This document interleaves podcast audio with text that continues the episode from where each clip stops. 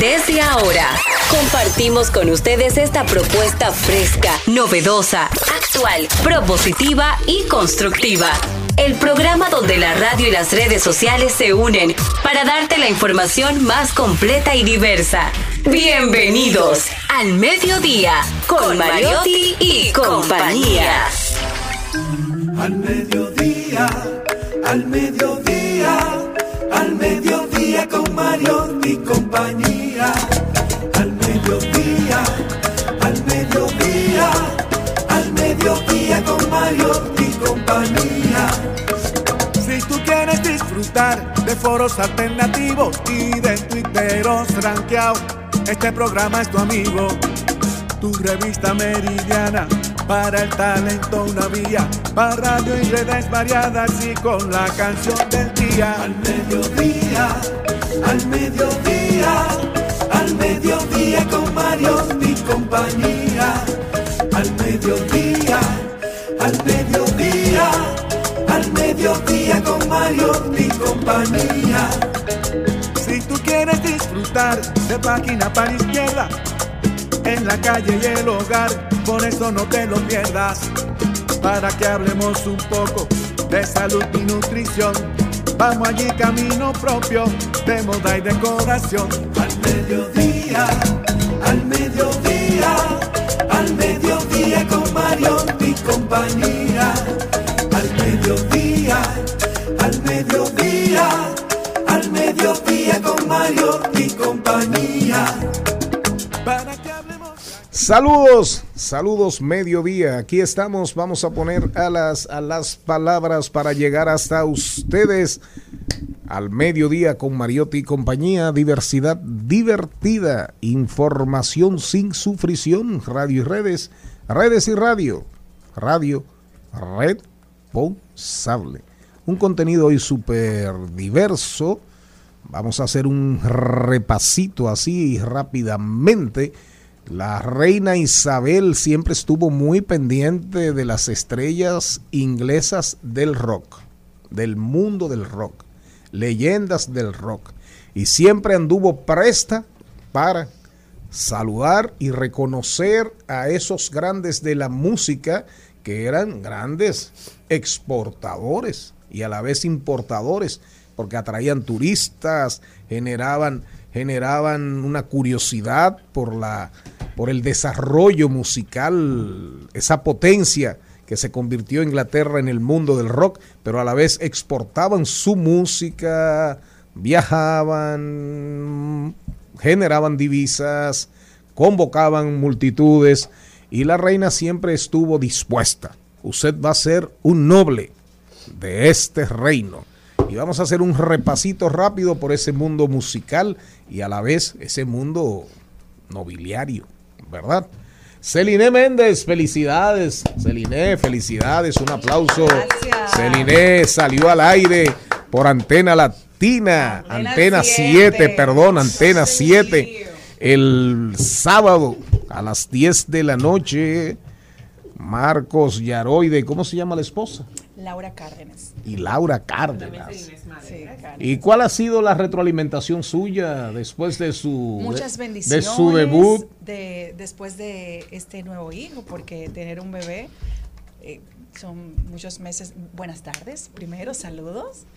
Eh, después que uno tiene un bebé, bueno, pues ahora es que empiece el cuidado, ahora es que empiece el trabajo A real. ponerlo a crecer. Ahora hay que ponerla a crecer, ahora hay que insertarle todos los segmentos que tenemos planeados, pero lo más importante que es que gracias a Dios ya salimos al aire. Y algo era importante para mí, yo soy muy fiel a Dios, muy creyente a Dios y quería de una forma u otra tener eh, una bendición formal dentro de- del espacio y bueno, tuve un dos por uno, una bendición de los pastores y aparte de eso dos artistas, entonces chévere. Y Chelsea y nuestra querida Celine Madera Qué nos bueno. acompañó porque queremos tener un programa que le deje algo positivo, es decir, no solamente ver un, un entrevistado, sino de qué manera eh, eso puede contribuir a mi vida. Y ahora con el tema de la salud mental, del suicidio, de personas que ven las redes sociales y no saben cómo manejar esos comentarios de los haters. Entonces creo que fue algo que pudimos con un granito de arena tal vez aportar. Usted tiene un hijo ahí ahora para amamantar. Bueno. Pero promueva siempre, promueva siempre que le van a pasar cosas buenas. Amén. Aunque la ley, yo no creo en la ley de la atracción, pero ¿Que pens- no? pensar que le va a ir bien y sobre todo hacer el esfuerzo para que le vaya bien, Amén. esa es la clave. Jenny Aquino, ¿cómo estás? Muy buenas tardes, muy bien, gracias a Dios. Eh, hoy es un día muy especial. Tú andas, tú andas hoy vestida como de, de cantante de gospel, así. Ay, de sí, me encanta. gospel, Oh, de- happy day. Oh, happy day. Oh, happy day. Oh, happy day. Eso no tiene madre. ¿Para qué, para qué, para qué yo la pincho? Para gozar conmigo. Ajá. Sí. hable, hable. Hoy es el Día Internacional de algo que hemos ido perdiendo con el tiempo y es el Día Internacional del Crochet o tejido a mano. Esos, pañitos, mi mamá que es una araña, que saludo para ella, que está ahí tejiendo siempre, vestiditos, zapatitos nunca le salió, dijo que no le gustan nunca zapatitos de bebé, pero eran como ese delicado detalle hermoso hecho a mano, que retrata parte de la historia de todos. Y las niñas, miles de tejedoras y tejedores alrededor del mundo se unen para festejar este día tan especial mediante diversas actividades de tejido con gancho, creando hermosas piezas de vestir y otros accesorios. Así que para esos que todavía son arañas y araños, felicidades en su día. Señor Mariotti, Carlos Mariotti, ¿cómo anda usted? Buenos días. Buenas, Digo, tardes, buenas tardes ya. a toda la audiencia al mediodía, en este lunes, con sabor a lunes. Muy cansado, muy cansado, pero con muchas ganas de arrancar esta semana con pilas nuevas para todo lo que viene. Señor Mariotti, Charles III, el heredero. Muy buenas tardes, mi gente. Feliz, feliz como siempre de estar con todos ustedes. Agradecido de estar aquí un día más. Ya él heredó la corona británica. Ya hoy, ya hoy anduvo, anduvo por el Parlamento británico haciendo su primera presentación y después de ahí voló a Escocia a rendir honores a la super reina fallecida Maribel Contreras. Bueno, aquí dispuesta a hacerle loas al, al tercero, al tercer Charles. Vino con sus medallas. Y por supuesto, iniciando la semana con, con mucho ánimo, con muchas ganas y por supuesto eh, también con algunas pérdidas, pero bien. Usted vino con su corona de pelos, de cabellos. Que, que confieso, son casi una, es, es casi una corona de espinas. 21 años de la caída de las Torres Gemelas, 11 de septiembre del 2001, dos aviones Boeing 767 embistieron las Torres Gemelas, que con sus 110 pisos eran los edificios más altos de la Gran Manzana. El saldo, 2.763 personas muertas, incluyendo los terroristas. Pero también, y ya respecto a la patria, un 11 de septiembre falleció don José Núñez de Cáceres, el padre de la independencia efímera. Fue un literato, fue un fabulador, escribía fábulas, militar, político, periodista y catedrático dominicano. Fue el primero en proclamar la separación de la República Dominicana y el primero en utilizar la literatura como arma de denuncia social y política en el país. Sobresaliente jurista, un hombre honesto, un hombre que nunca buscó el enriquecimiento propio, don José Núñez de Cáceres.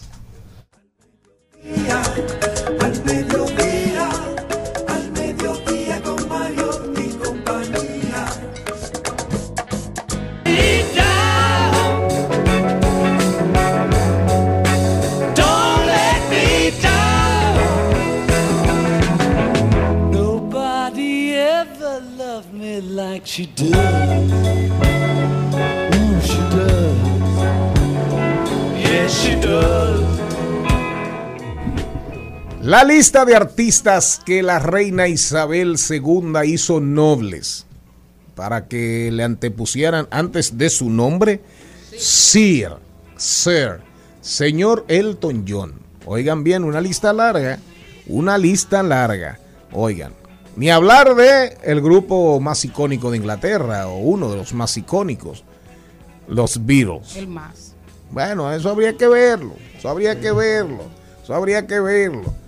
Porque ahí está, ahí está Robert Plant, Lex Zeppelin, el primer grupo de rock que anduvo en su avión privado que decía Lex Zeppelin. Lex Zeppelin, Robert Plant, el cantante. Brian May, que está considerado entre los 10 mejores guitarristas del rock de la del universo, de la historia. Brian May, que fue el, guitar- el guitarrista, oye, que iba a decir guitarrista, el guitarrista del grupo Queen. Queen, claro.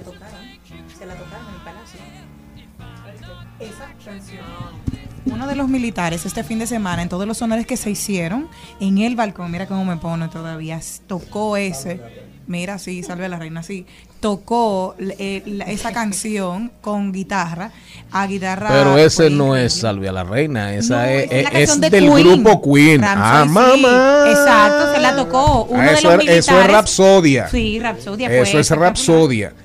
Oigan bien, ¿quién más? Sting. Sting. Sting fue eh, David Bowie, que era David Bowie fue de los primeros eh, de los primeros cantantes así como medio andróginos, como que se vestían y se maquillaban de mujer. Y creo que lo rechazó. Creo que eh, creo que David Bowie no lo, no lo aceptó y nunca fue a recogerlo. Así mismo. ¿Eh? Señorita. Elton John. Sí. Elton John. Elton John también fue reconocido. Fue reconocido por la, por la reina Isabel. Le dio su título de señor. Y. Mick Jagger. Y, exacto, de Rolling Stone. Y, y Paul McCartney tiene la, la delicadeza, o bueno, bueno, la, la distinción de que fue nombrado caballero en 1964, pero 30 años después ella volvió a condecorarlo. Sea, Paul McCartney. Bueno, la reina siempre estuvo muy vinculada al mundo de la música y siempre Y- por- y- fue una promotora extraordinaria de la vida, de la rica vida cultural inglesa, ¿eh? De hecho, eh, desde el Palacio de Buckingham se organizaban festivales musicales cada año. Y la prueba de eso es que después de los 60, después de los 60, que fue la explosión del rock inglés, del rock inglés, que todavía andan por ahí grupos que, que no perecen, que no mueren. Realmente ella entendió el valor de esa música en la sociedad inglesa y en el mundo occidental y hasta en el mundo de la Unión Soviética, hasta en los países del este, del bloque de la Unión Soviética. ¿Y qué hizo ella? como buena promotora del capitalismo, ¿verdad? Y de la cultura occidental, promoverlo, promoverlo y apoyarlo. ¿Usted no conoció a ninguna de esa gente, Sí, claro señora sí, Méndez? ¿A quién? supuesto. ¿A quién usted conoció? Ah, sí lo conocí en vivo. No, eh, digo en persona, de No, no, esos nunca que... en vivo, ojalá yo. De esos cires de la reina. Bueno, me gusta Elton John. eh, en algún momento de mi vida no es que tuve influencia con esa música de Led Zeppelin, pero sí primo cercano, así que me tocó ir varios, varias, varias veces esos artistas. Y sí, de verdad que un gusto musical muy exquisito el de la reina. Ojalá siga eso. Bitleriana hasta la muerte. Vámonos con el guion, doblando calles y enderezando esquina. Hoy con Aníbal Hermoso, porque ya Dari Terrero, Dari Terrero es el segundo hombre a bordo del Intran. Ya él no va a volver aquí. Del Intran. Él es el jefe de Hugo, de Hugo Veras, Dari Terrero. ¿Qué hacer si me choca un policía? Si me choca un policía. ¿Qué hacer si me choca un policía? Ay, qué fuerte. Y si la choca, si lo choca o la choca un AMED, ¿qué hacer? Un DGC. Deportes con Carlos Mariotti, cuidando los chelitos. Hoy Liliana Rodríguez viene a hablarnos de inclusión financiera. Inclusión financiera. Y oigan bien el libro de hoy, Los Simpson, Los Simpson y la filosofía de William Irwin. ¿Es Lisa una socrática insoportable? ¿Puede Homero ser esencialmente virtuoso, pero ofrecer, pero ofrecer su familia a los extra- extraterrestres para salvar el pellejo? Un libro súper, súper, súper, súper, súper interesante y me imagino que muy divertido. La productora lo leyó y lo está recomendando. Hoy en De Paso y Repaso, Maribel Contreras nos trae a Benjamín Cruz, pintor de brocha fina, de pinceles o de brocha gorda. No, de brocha fina. De brocha fina. Pintor de brocha, de brocha gracias. fina, Benjamín Cruz. Nuestra invitada de hoy, confirmada, ¿verdad? Nuestra invitada de hoy, Días Brillantes. Days, Days to Shine. Evelyn Betancourt, co-creadora, co-creadora del evento, co-creadora del evento Day to Shine. Dígalo en inglés, por favor. Bueno, es un evento Ajá. donde las expositoras son mujeres que ayudan a otras mujeres o son emprendedoras y el- la última edición que fue antes del confinamiento tuvo la aceptación de más de 20 mil mujeres que se dieron cita y ahí se hacen eh, diferentes conferencias muy importantes para las mujeres. No es que los hombres no, no puedan ir, pero es un evento para mujeres. Day to Shine, Es un evento para mujeres, sí, en el Hotel Embajador. pero los hombres pueden ir. Ya. Bueno, hay que preguntarle a Evelyn ahorita, porque hay actividades que yo voy de Day to Shine y lo primero que me dicen es que tengo que ir o con una acompañante, pero femenina. Es decir, no puedo ir con varones. Ah, ok. Aunque yo no tengo ningún acompañante masculino más que mi hijo y no le gustan esas cosas. Eso ya lo averiguaremos. Recuerden ustedes que estamos. Sí, que estamos por Rumba 98.5 FM. Recuerden que pueden vernos, pueden escucharnos enterito, enterito por Spotify. En la noche, después de las 6 de la tarde, usted, usted puede escuchar el contenido completito del programa. Agreguen nuestras redes arroba al mediodía radio y pueden vernos y oírnos por nuestro canal de YouTube Rumba 985 FM. Vámonos, vámonos para la calle.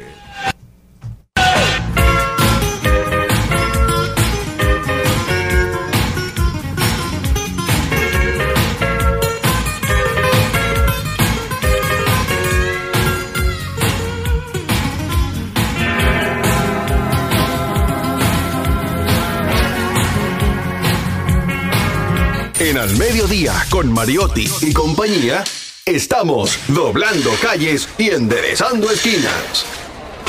Y ahora, doblando calles y enderezando esquinas. Aníbal Hermoso está con nosotros directamente desde Accidentes RD. Aníbal, bienvenido a tu casa. Eso es una página. La página, esa es la página. La página.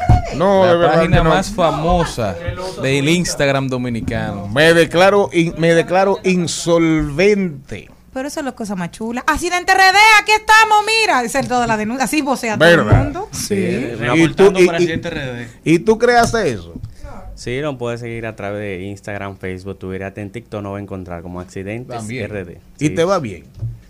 Nosotros informamos, eso es un emprendimiento social Ah. que realmente ha dejado monetiza, pero es más eh, los resultados han sido más sociales que, que monetarios.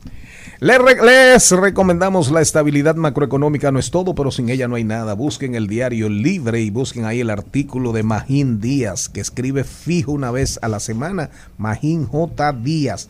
La estabilidad macroeconómica no es todo, pero sin ella no hay nada. Léanlo. Arranquen. Aníbal, dime sobre este tema que traes hoy tan interesante. ¿Qué hacer si me choca un policía? Bueno, mira, hay una falsa creencia. Antes de que el policía te mate. Exacto, sobre todo, pero hay una falsa creencia que si tienes un accidente con un policía, un DGC, eh, te fuñiste, que no, te, no se va a ser responsable, pero la realidad es que es totalmente igualito que un procedimiento con un civil. La policía, los DGC tienen un seguro bastante bueno, que no le vamos a desapayar la verdad, porque no, no han dicho que, que es una compañía reconocida y tienen su seguro. Entonces, si usted tiene un accidente con un policía, con un DGC, el procedimiento es el mismo. Usted intercambia la información, va hacia la casa del conductor o el centro del automovilista, el que le corresponda, hace la denuncia y si tiene foto mucho mejor, si puede ir al destacamento en caso de que sea la policía y tomar foto y, y llevarse una carta de allá mucho mejor. Pero el procedimiento, si usted tiene un accidente con un policía en DGC, es igualito que el de un civil. Y ha pasado últimamente, este tema llama mucho la atención que lo traigas a colación, porque como que eso no se ve mucho, por lo menos uno no escucha casos. Tú con la página, a través de la página, ¿has visto casos? Exactamente, si llegan con frecuencia casos en que, incluso recientemente publicamos un video donde un policía con su camioneta impacta, pero parece que llevaba alguna situación y no se detuvo. Y con el solo hecho de la persona tener el video y, vi- y ver la, la ficha, puede hacer el reporte, pero sí sucede con frecuencia que la policía, principalmente eh, ejerciendo sus funciones, tiene accidentes y, y no se queda en el, en el sitio. Entonces, con la placa, solamente si tú tienes la placa, aún el, O el la agente no se presente. Exacto, sí, porque eso se averigua en la misma policía. Y en el caso de la respuesta de, de parte de la institución, ¿es más rápida o es más lenta que un civil? No, es que es lo, es lo mismo, porque al final es el seguro. Al final tú no estás haciendo la diligencia con la policía, sino con, el, con la compañía de seguro. Y la compañía de seguro es el mismo trato que si fuera un civil. Ok, si se ponen violentos cuando te chocan, eso también, ¿qué uno puede hacer en ese caso? Bueno, como está la situación, Ajá, lo recomendable es que si en un accidente usted se pone violento, usted perdió. Déjele Así eso, que los es. materiales se, se consigue más para adelante. De hecho, para eso uno paga un seguro. El seguro va a pagar esos daños, así que vamos a cogerlo suave. empático. Exacto. ¿Y cuántos casos e, en, en tu experiencia? Una página ya me la, me la presentaron. Hola, Accidentes RD, ¿cómo estás? 400 mil y pico de seguidores. En tu experiencia, ¿verdad? Porque me imagino que tú de alguna manera recopilas y llevas estadísticas, ¿o no? Sí, así. Eh, ¿cuánta- ¿Cuántas veces se producen más o menos accidentes que involucran a policías, a, a agentes de la DGC, a guardias, a calieses, a gente, a, a chivatos del DNI? ¿Cuántas veces más o menos se han producido, no accidentes, sino digamos contradicciones, eh, fricciones, eh, riñas, pleitos, heridas, fruto de esas discusiones? Ah, pues mira, Sí, mira, pensé que me iba a preguntar sobre accidentes con, con, con ese tipo de autoridades, que por lo general es de una a dos a la semana, pero... Uno pero- a dos a la semana. Pero inconveniente con DGC, eso es con muchísima frecuencia, supera los 3 a 4 cada semanal, personas que, de hecho, ayer mismo, no fue por la página, yo estaba grabando un video para la página en la, en la Lincoln, frente a RNN, y era sorprendente cómo habían dos agentes de la DGC, dos mujeres, que paraban los vehículos que habían cometido una imprudencia y se ponían de manera violenta, enfrentaban a las dos DGC. Eh, o sea, eso ocurre con muchísima frecuencia, que hay un intercambio de, digamos que de palabras entre el DGC y un ciudadano cuando le quieren poner una multa a pesar de que el ciudadano tiene la culpa. Una, una pregunta, ¿y por qué se da que tal vez esas dos chicas, vamos a poner ese mismo ejemplo, viajan, cruzan el peaje de, de las fronteras de nuestro bello país y la para en, vamos, a- vamos a Estados Unidos, donde sea, y entonces son dóciles? Entonces, ¿por qué aquí la gente le para una autoridad e inmediatamente quiere eh, ser eh, violento, decirle no te voy a entrar en un papel, eh, eh, hablarle mal. Entonces, ¿por qué ese es el, el irrespeto a nuestras autoridades? Mira, yo entiendo que el que hace eso es porque realmente es un imprudente y se está tirando adelante. Él sabe que lo hizo mal. Pero ¿y no es más fácil que usted le diga, ay, eh, eh, eh, exacto, discúlpeme, eh, ser respetuoso. debe- debería ser así, pero la mayoría que se pone violento por lo general es porque sabe que lo hizo mal y, y que le están reclamando por algo que hizo. de, Pero también- de la ciudadanía, del- de parte del ciudadano. O sea, la gente que se pone guapa es porque lo hizo mal, regularmente. Regularmente. Y enfrenta a la autoridad. Ahora, ¿la autoridad no comete injusticias con frecuencia? Bueno, mira, Exacto. También- no, no es siempre, no es siempre, Exacto. porque aho- ahora inclusive tenemos una modalidad que los policías se han convertido en, en- Se esconden. en, en visionarios. Entonces tú bajaste la cabeza y para ello tú estás hablando por el celular. y si tú no estás hablando por el celular, ellos aseguran y afirman y te ponen una multa porque tú estás mirando, porque es una distracción. Y si tú no estabas, eh, pero tú puedes estar parado en el semáforo, miraste para abajo y eso es una multa. Eh, Eso me Sí. pasó a mí con el Y entonces, Waze. oye, uno tiene que molestarse. Sí, Y me pusieron una multa y yo, pero el mapita, no, no, pero tú lo tenías en la mano o en el... no, no, no. ¿Quién lo va a tener en la mano? Nadie lo- esa que uno lo pone en Sí, el en el carro. portacelular. No, no, yo creo que pueden haber cometido errores en, en el caso de ustedes dos, se los creo. Pero la realidad Y de es que mucha otra gente. yo que a veces ando en motor, me doy cuenta cuando miro hacia arriba que todo el mundo anda con el celular en la mano. Todo el que anda en un vehículo y eh, hago el mea culpa, yo también he cometido el error. todo el mundo, no, no, en el carro, cuando uno está manejando. Todos los choferes, todo el que anda manejando, anda con su celular en la mano y más ahora con los tapones. Entonces hay que buscar una forma, lamentablemente no son las multas definitivamente, pero que la gente entienda que cuando está manejando, tiene que de verdad dejar el celular a, a un lado. Quiero también preguntarte de algo que ha sido recurrente en las últimas tres semanas. Hemos tenido estos casos contra mujeres. Primero fue un motorista que le, le tiró una pedrada a una, a una conductora en una discusión, uno. Y ahora una persona enferma mental también lo hizo y es uno de los últimos videos que se está haciendo viral. ¿Qué hacer en estos casos? Esa ha sido la noticia con la que hemos despertado.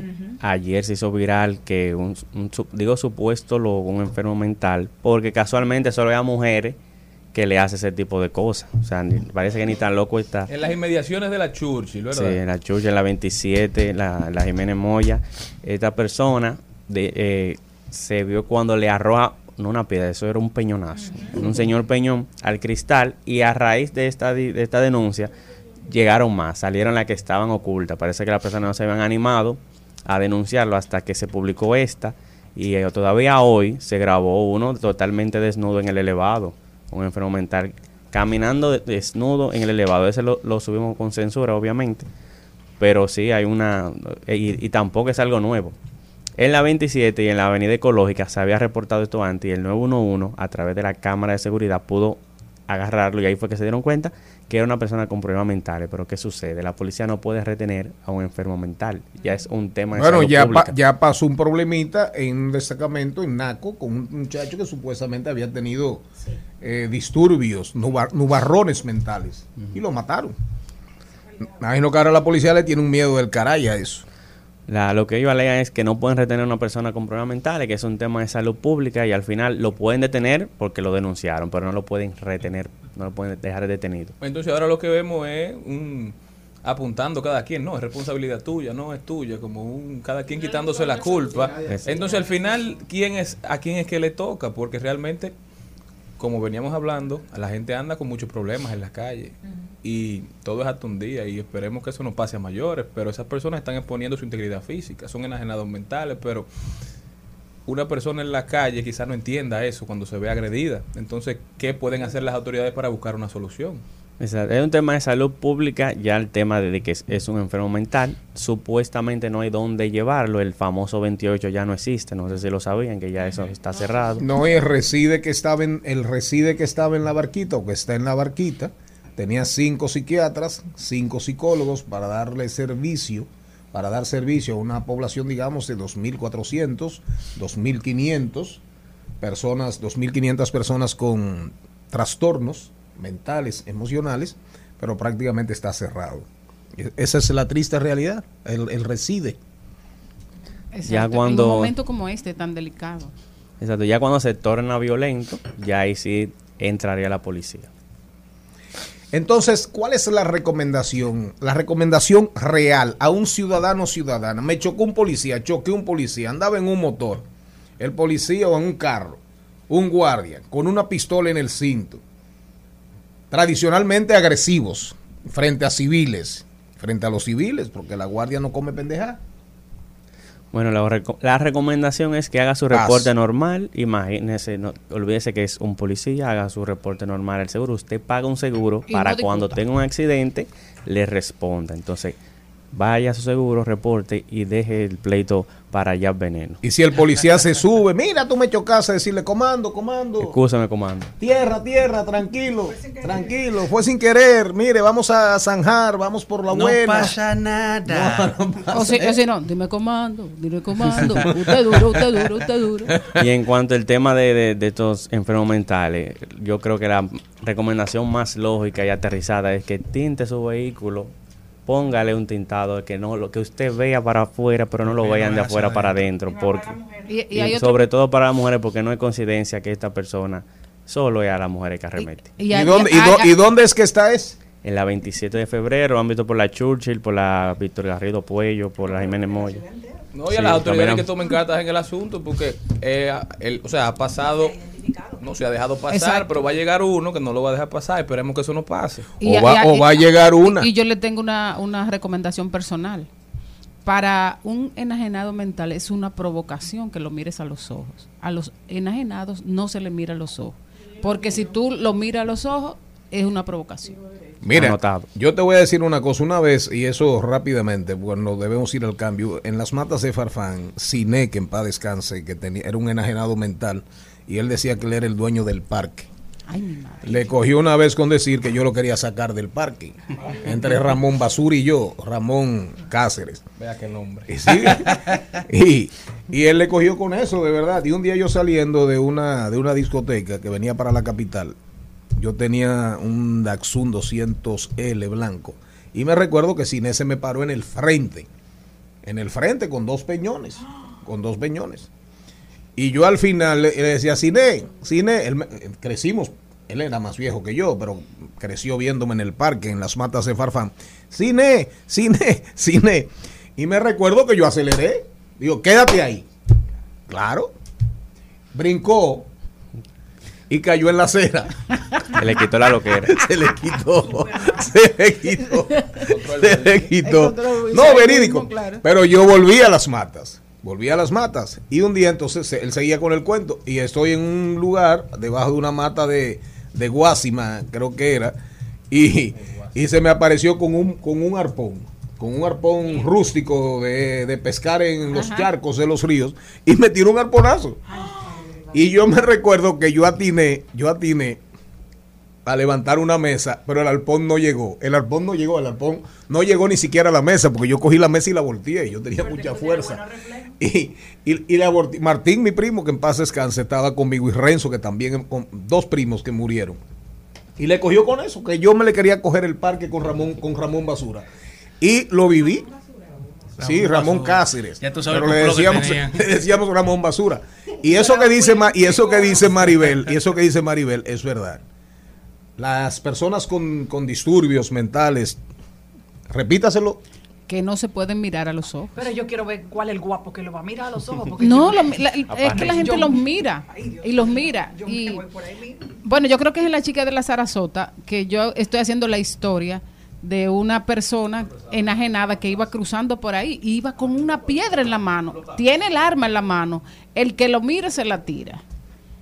Entonces yo, yo creo que yo terminaba diciendo que cuando una persona mira a una persona que tiene problemas mentales a los ojos, él encuentra inmediatamente su objetivo. Bueno, tus redes sociales. Pueden seguirnos a través de las redes sociales como Accidentes, Rayita Bajo RD y ahora con contenido creado para los que se quejaban que no querían ver tanto accidente. Accidentes.rd es contenido creado, educación vial, seguridad vial. Eso es importante. Exacto. Un aplauso. Nos vamos al regresar. Los deportes, ahí lo dijo, y los deportes con Carlos Mariotti. Día con Mariotti, con Mariotti y compañía. Rumba 98.5, una emisora RCC Media. Seguimos, segui- seguimos con Al Mediodía, con Mariotti y compañía. En Al Mediodía. ¡Ay! Lo dijo. ¡Ay! Lo dijo. ¡Ay! Lo dijo. Lo dijo. ¡Ay! Lo dijo. ¡Ay! Estamos de vuelta, mi gente. Vamos a ver quién dijo algo que valga la pena repetir. Esta vez lo dijo Sergio Carlos desde Atlanta. Y dijo, lo único que puedo agregar es que se está gastando un dinero duro en pagarle a influencers para comunicar. Hashtag es cuánto. Duro, bajó. Esto, sí, a raíz de la inauguración de la esquinita de la Duarte con París, que precisamente fueron muchísimos influencers, se hicieron muchísimas fotos y la gente a través de los diferentes medios tradicionales ha explicado que primero no es el target de las personas que buscaron, no se le cree que pasan por la Duarte, entonces tú hiciste una foto por una inauguración con personas que realmente nunca han pasado por ahí. Entonces esto lo que hace es más daño que bien, porque realmente quieren resaltar esta obra, pero con personas que tú sabes que nunca van, si es una plaza, tienen un, un perfil más para una plaza, para otro lugar, pero no para, fue, dice, no fue una campaña bien dirigida. Yo, pero yo creo, Jenny, y contradigo un poquito tu, tu- tu punto, porque entiendo que es, es una forma de acercar a esa sociedad, esa parte de la sociedad que no tiene necesidad de ir a la Duarte, quizás, quizás a adquirir productos, Pero eso- animarlos para que conozcan lo nuevo que está pasando ahí, para que interactúen con la zona. Yo creo que no Pero eso no fue el gobierno, ¿eh?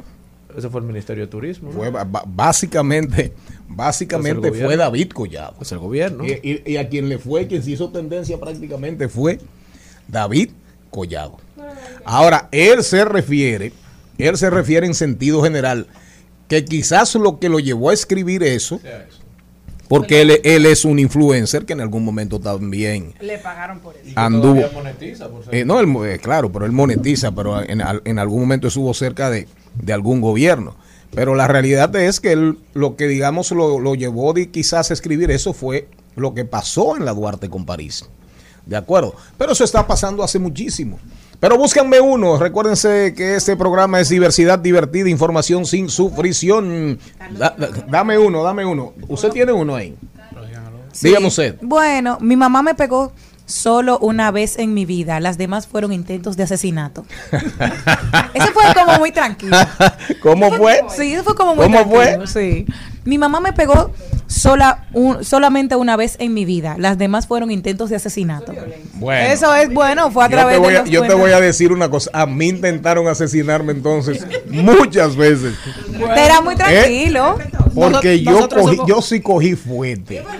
No, yo, No, yo, yo no, cogí no, yo cogí, no, no, pero yo cogí fuerte. Si yo eso, cogí si eso fue fuerte. usted, imagínese a nosotros. La, venga- la venganza Mariotti. Yo cogí fuerte. Yo cogí fuerte. Lo último que me hacían a mí, yo, yo iba al río a bañarme en, en el baño de la cacata. Sí, sí, santos. en el charco de la cacata y escondía el calzoncillo, lo metía debajo de la cama. Cuando se ponía, cuando se ponía mocato, salía el bajo, el mal olor. Pero mi mamá, que ya sabía porque uno venía cenizo, Exacto. yo dije que me acostaba, me dormía. Ay, muchacho. Durmiendo. Fuin, fuan, fuin, fuan, fuin, fuan. Así mismo. ¿Y usted, señor Mariotti, rompió esa tradición o siguió más para adelante dando No, yo fui un pa- yo fui un padre, yo fui un padre pacífico. Ah, yo espero No, que no, entonces no, ya no, eso se haya roto en esa familia. Yo no me lo imagino, dando- yo no me imagino echando boche, pero no me imagino de que con una correa. Eso es, algo, eso es algo muy normalizado en la cultura dominicana. Pero Ah. yo leí hace unos días a una psicóloga que decía, vemos que como estas inconductas nos fueron forjando, nos fueron criando, y uno dice que creció muy normal. Dicen esas personas que tienen problemas para comunicarse, problemas emocionales, problemas para dormir. Es decir, cosas que quizás se desprenden de eso, que uno golpes ha dado como algo normal ¿Le dieron o no le dieron? en nuestro comportamiento, ¿no? Sí, a uno cua- cuando uno cometía cometía alguna travesura, de vez en cuando había que utilizar unos medios tradicionales para, para que cojan su forma A- los muchachos. Yo tenía en mi casa, por ejemplo, en mi casa se dio algo muy muy dinámico. Yo tenía una, una persiana, una ventana que era mía. ¿Cómo así? Ah, pero como el señor Yo la rompía cada vez que la arreglaban. Entonces, sin querer, una vez jugando pelota, otra vez jugando fútbol, lo que sea, yo la rompía cada vez que la arreglaban, hasta un día. Sí, ya no se rompió más. Pero yo nunca, yo nunca, yo nunca di, eh, yo nunca di golpes. Pocos. La que lo dijo fue Victoria Ayala, una usuaria de Twitter Victoria- que dijo. ¿Victoria quién? Victoria Ayala, una usuaria de Twitter. Victoria dijo: Me tocó una Uber mujer. ¿Qué creen? Ah, me tocó una Uber, una Uber mujer. mujer. Ajá. ¿Qué creen? Me dormí tranquila todo el camino, camino, sin miedo, sin ansiedad y segura de que nadie me iba a violar o acosar. Me desperté cuando se estrelló. Qué malvado. Y ella- y Eso, se- micro- eso es un micro relato. no, no, y, y- y según Victoria, ella es amiga de la mujer. Ella es, Victoria Ayala es una amiga de la mujer. Una aliada.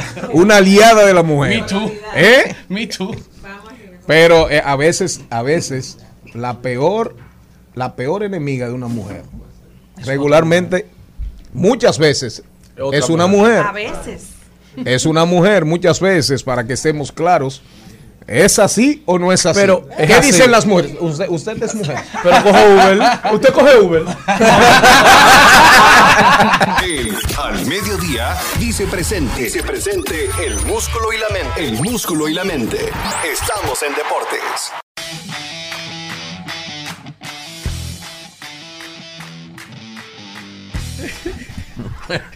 Ay, Dios mío, cuánto se goza. Que la gente sepa que esta es la única oportunidad que uno tiene de respetar al señor Mariotti. Miren, recomendamos el artículo de Carmen Inver Brugal. Búsquenlo en su cuenta inver.brugal.gmail.com. Aconsejar es irrespetar. Periódico hoy. Carmen Inver Brugal. Brillante. Brillante Carmen Inver. Dios mío. Esa mujer yo, tenemos que traerla para entrevistarla. Oye, Tenemos que traerla para entrevistarla en siete preguntas y un chin. Adelante con los deportes. Iniciamos hablando de atletismo, ya que los, atletas de atletismo no paran de dar frutos, ya que luego de quedar como subcampeón en la Liga Diamante, detrás de su compatri- compatriota Marilyn Paudino, Fiordalisa Cofil pasó a participar en, la- en el Continental Tour Gol de Zagreb, en donde que se adueñó del primer lugar de los 400 metros planos, con un tiempo de 50.73 segundos, así que felicidades para Fiordalisa, mientras que las reinas del Caribe, quedaron bicampeonas de la final del Panamericano Norseca Fi- Final Six invicta sin perder, perder un solo set durante todo el campeonato. Oro para República Dominicana. Gaila González, la zurda de oro, fue la jugadora más valiosa del torneo. Mientras que en la Liga Dominicana de Fútbol quedaron ya definidas las semifinales de la Liga de Fútbol Dominicana de la temporada 2022. Cuatro equipos que llegan a las semifinales son el Fútbol Club Pantoja, el Moca Fútbol Club, el Cibao Fútbol Club, que ha sido campeones la temporada pasada y antepasada y ahora busca llegar a su tercera copa de manera consecutiva. También así el Atlético Club Vega Real, que son los que quedan ya en la carrera por el título de la temporada 2022. Mientras que en las grandes ligas, la máquina Albert Pujols llegó en este fin de semana al 696 y al 697, empatando y desempatando con Alex Rodríguez. Un sentimiento un poquito agridulce para los seguidores y fanáticos de Alex, De Alex Rodríguez, Rodríguez, ¿verdad? sí. Pero felices por Pujols. Así mismo es. Ebert que se queda ya en la quinta posición como el toletero de todos los tiempos y, y Albert Pujols que se queda ya a tan solo tres de los 700 honrones y entrar al club de los 700 honrones. Y se coloca como el, latinos con, el latino con más honrones en la historia de las grandes ligas. Y contando el cuarto de todos los tiempos en el, top 5 de latinos Pujols con 697 y contando Alex Rodríguez con 696 Samuel Sosa con 609 Rafael Pal- Palmeiro con 569 y Manny Ramírez con 555 y mientras que en, el- en la lista de todos los tiempos se, se encuentra detrás de Babe Ruth con 714, Hank Aaron 755 y Barry Bonds que es el líder de todos los tiempos con 762. Mientras que Los Ángeles Dodgers son el primer equipo en clasificar a los playoffs con más de 20 partidos todavía restantes por jugar en la temporada regular. Mientras que las grandes ligas anunciaron los nuevos cambios en las reglas que se estarán implementando para la temporada 2023. Esto con miras a mejorar la experiencia de juego, la experiencia para los fanáticos también que miran el juego y propiciar más acción y mejorar el ritmo de juego también. Y las tres reglas que vienen con cambios son el reloj de lanzamiento.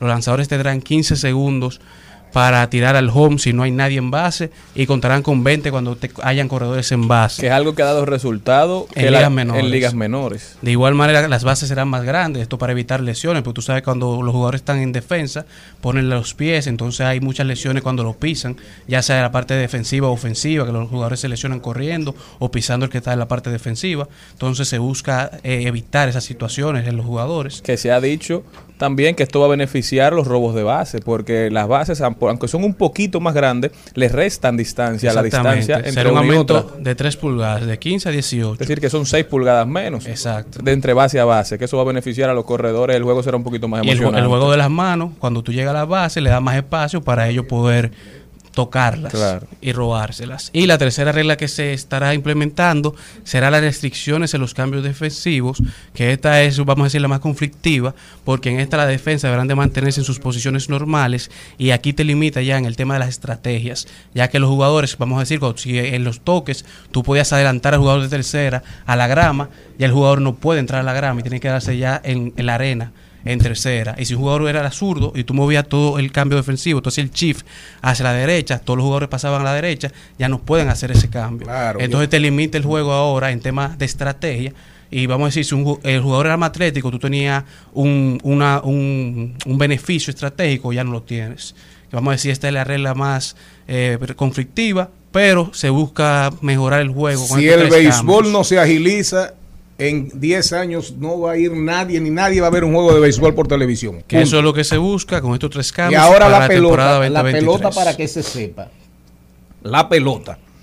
Hay unas directrices. La pelota la hacen en Costa Rica, sale de Centroamérica. Primer, hubo, un- hubo una época en que se hacía en Haití.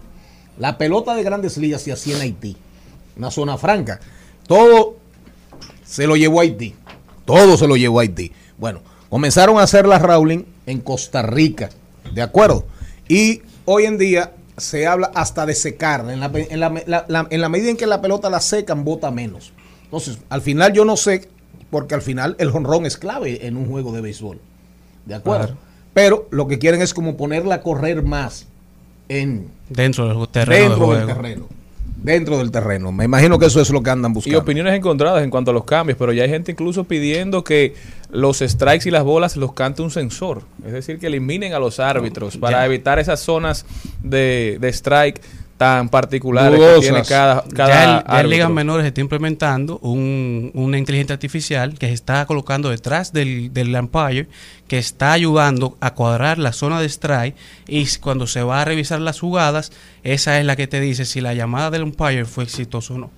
Y esa es la que lo mide. Piqué parece ser que lo tienen sentado, pero para mí que es protegiéndolo de los abucheos. eso es parte del deporte Shakira, así mismo, Shakira, así mismo tiene a. Cristiano Ronaldo ¿Eh? así mismo tiene a Cristiano Ronaldo pero pasando al US A Open Ronaldo lo tienen sentado. Ah, pasando al US Open, tenemos que el finalista más joven del US Open, Carlos Alcaraz, Increíble, 19 con años. 19 años y 4 meses, se convirtió también en el número uno más joven de la historia en el ranking del tenis profesional.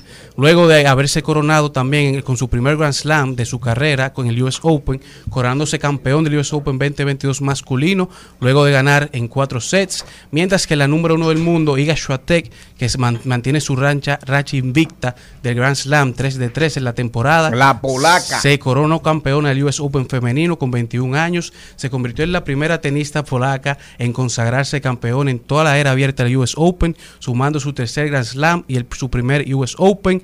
Carlos Alcaraz, Casper Ruud y Rafael Nadal son el nuevo top 3 del mundo, mientras que Coco Gauff hace su debut en el top 10 del, del Mundial Femenino en la posición número 8 con tan solo 18 años. Alcaraz va- parece que va a ser el próximo Rafa Nadal.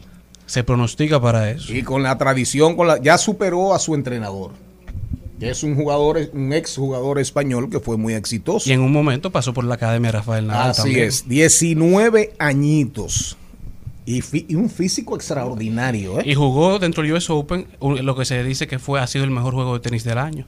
Pero miren ustedes, después de los deportes vamos a dividir en dos. Vamos a arrancar con cuidar, vamos a cuidar los hielitos con Liliana Rodríguez, pero vamos a hablar de un tema que no podemos, que no podemos ponerlo en agua hirviendo, ¿de acuerdo? Que es inclusión financiera, sobre todo inclusión financiera en tiempos de crisis. Liliana Rodríguez de la comunidad Ojalá viene con nosotros a cuidar los chelitos. Al mediodía, al mediodía, al mediodía con Mario y compañía. A continuación, en Al Mediodía, cu- cuidando los chelitos. Cuidando los chelitos. Liliana Rodríguez está con nosotros. Liliana, bienvenidos. Bienvenida, perdón. Felices de tenerte aquí en cabina. Debes venir más a menudo. Gracias, feliz yo de estar rodeada de todos ustedes, ligas mayores, o sea que feliz, feliz de estar acá. Esta cabina puede apagarse y estará iluminada. Inteligencia y belleza. Para que se sepa. Son datos. Liliana, cuéntame qué tenemos para hoy. Eso no es acoso, ¿eh? Hay que que se tenga en cuenta que no es acoso. Cariño y afecto hace tiempo, es mutuo. Para lo que escucha. Por si acaso. Mire, eh, hoy quiero que conversemos sobre la Estrategia Nacional de Inclusión Financiera. Esta estrategia se lanzó en agosto, a principios de agosto de, de este año, y es una actualización a todas las estrategias que se vienen desarrollando desde 2007 en el país.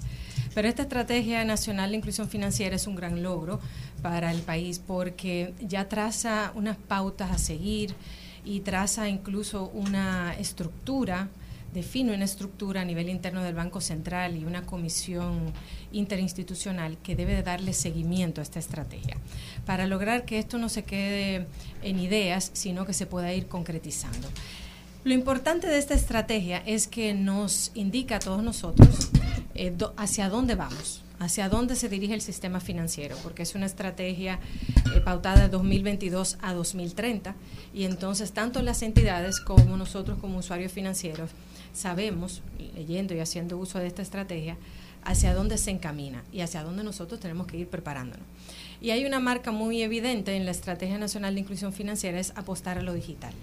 Primero porque une ambas cosas, la rentabilidad financiera, que es lo que permite que, la que se sostenga una entidad en el tiempo, pero también la parte social, que es de alcanzar y llegar a estos grupos más marginados que ante estudios que se han hecho aquí en el país y a nivel internacional, eh, hay mucha diferencia en cuanto a género, en cuanto a edad y geografía. Entonces, para atacar sobre todo esta distancia geográfica, se instalaron subagentes bancarios, eso algo que viene en crecimiento desde 2014, pero ahora se está apostando mucho a las cuentas digitales. Ya desde el año pasado, con la revisión del reglamento de sistemas de pago, ya incluso hay entidades, aquí entidades financieras que tienen billeteras electrónicas y que desde el año pasado con el reglamento, pues han implementado cuentas de pago electrónico. Son mucho más fáciles de abrir, no tenemos que ir a las sucursales a aperturar estas cuentas, permite que se haga todo de forma digital y a un costo mucho más económico, tanto para las entidades como para el usuario financiero. Entonces, cuando hablamos de temas de educación financiera, tenemos que también tomar en cuenta educarnos digitalmente. Porque ya las transacciones que se hacen en, la, en las sucursales pueden costar 10 dólares promedio, mientras que de forma digital cuentan centavos de dólares.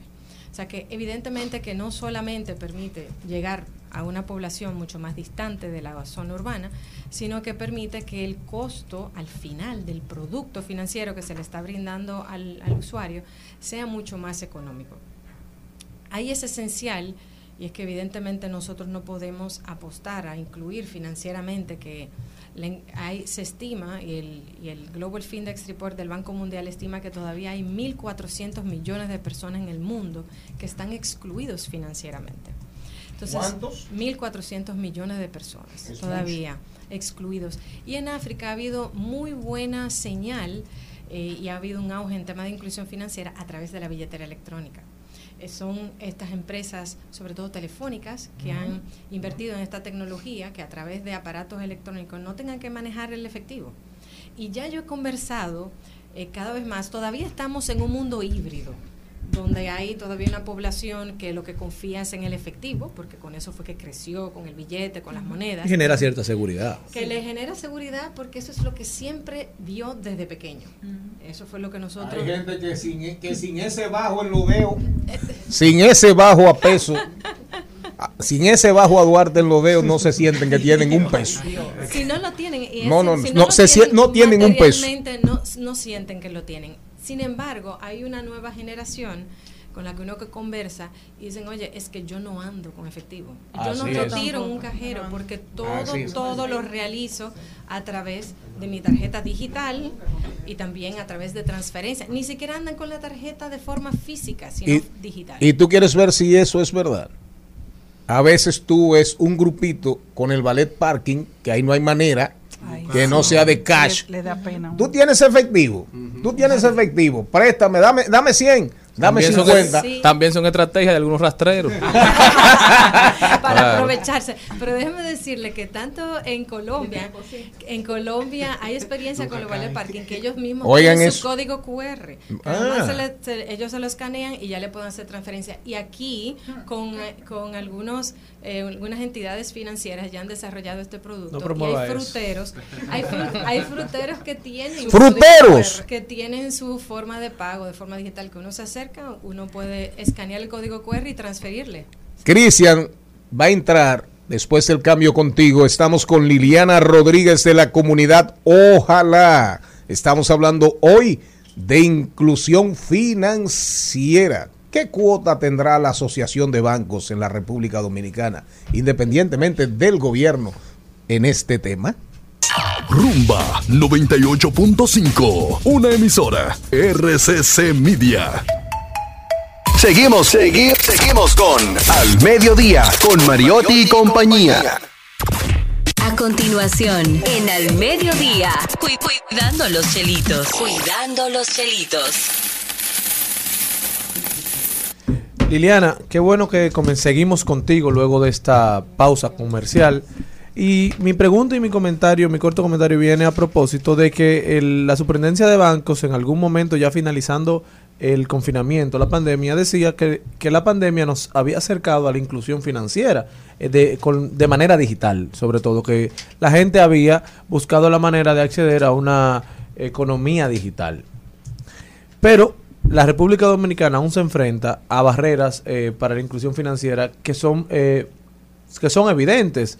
La poca bancarización, o sea, todavía tenemos un sector eh, empresarial y comercial muy informal en la República Dominicana, que se maneja con lo del día, con lo que reciben el día, y para comprar los insumos para vender al otro día. Pero todavía eso, entiendo que el sistema financiero no ha logrado hacer un esfuerzo real, palpable, para que ese sector económico que se, se maneja de manera informal pueda bancarizarse de manera más fácil. Porque, ¿qué pasa? Ahora para tú ir a un banco y solicitar un producto, una cuenta de ahorros, te piden una carta de trabajo. Le pasó a mis empleadas domésticas, las que nos ayudan en la casa. Le pedían una carta de trabajo y ellas no tenían. ¿Qué? qué? Familia Morel. Sí, eh, es así. pero es un poquito cuesta arriba para el que tiene una paletera, para el que tiene eh, un negocio meramente informal, una heladería, que aunque las plataformas digitales como Uber, eh, Uber Eats, Pedidos Ya han venido a incluir a estas personas, muchísimos empresarios informales a la eh, inclusión financiera, todavía esas barreras yo creo que persisten. ¿Qué, tienen en mente? ¿Qué se está haciendo? Quizá desconozco lo que se está haciendo. ¿Qué se está haciendo para eliminar esta brecha? Mira, lo primero es que, y es importante, y agradezco que haya hecho ese comentario para traer a colación lo siguiente.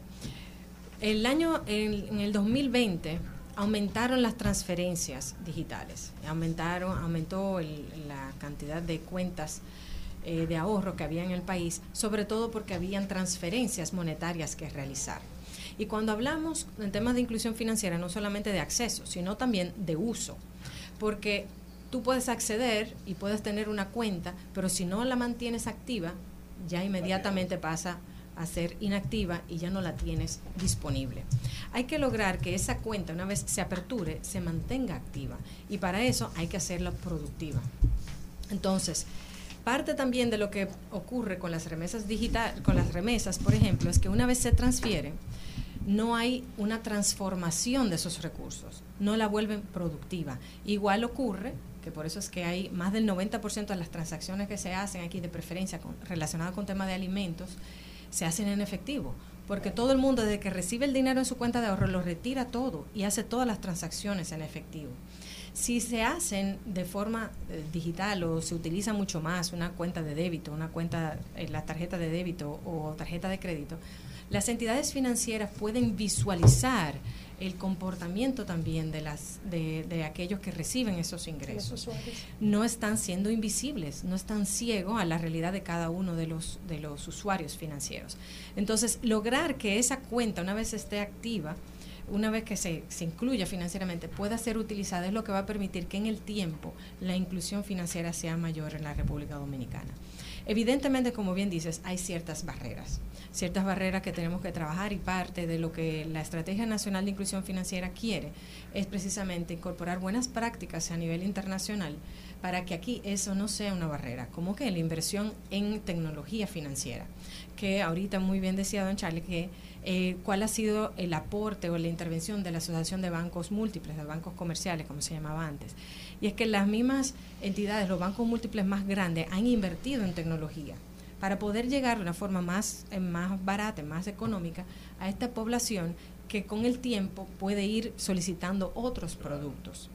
Entonces, esa tecnología va a permitir que esas barreras no se impongan eh, por el tema de la distancia, que eso es uno de, de los elementos que dice el Global Findex Report, que no solamente es la distancia a la institución financiera una barrera, sino también el alto costo del servicio financiero aquí en la República Dominicana. O sea que esos son dos grandes elementos que hay que, que hay que trabajar y para eso hay que abaratar el costo de apertura de una cuenta de ahorro como tú Y los bien- requisitos. y los requisitos también. Y en eso están también en la, en la estrategia, no solamente las cuentas de ahorro, también los certificados. Hay una, una iniciativa de que los certificados de depósitos puedan ser eh, aperturados de forma digital, ya no tengamos que trasladarnos y va a permitir que también el usuario pueda hacer más rentables sus ahorros, porque no lo tiene en una cuenta de ahorro que le pagan un 1% anual, sino que pueda acceder a certificados de depósitos con mayores tasas. Liliana, todo esto tal vez ya no para la generación a la que correspondo, sino a la de mis hijos o a otra eh, más atrás o las que vengan, no debe de incluirse esto en la educación escolar, es decir, darlo como si fuera parte de una materia matemática, la Claro. española, porque que si educamos a los niños vamos a evitar todos estos problemas a futuro. Totalmente de acuerdo, Celina. Y de hecho, en la Estrategia Nacional de Inclusión Financiera se incorporó ya que de aquí al 2025 hay un proyecto de ley que incluya la educación financiera en el currículo escolar para que se pueda formar tanto los docentes como los escolares. Y no solamente ofrecerle un marco de que sepan construir presupuesto, que sepan la importancia de planificarse, de comparar precios, sino que sepan la importancia también de incluirse financieramente, de ir entendiendo estas herramientas porque si no estamos incluidos desde pequeño, no entendemos la importancia de estar incluidos, vamos a estar ciegos ante, ante el sistema financiero, vamos a ser invisibles ante el sistema financiero y no vamos a poder acceder a otros productos. O sea que sin duda, como bien dice Celine, es algo que hay que hacer desde pequeño, porque desde pequeño que se forman los hábitos.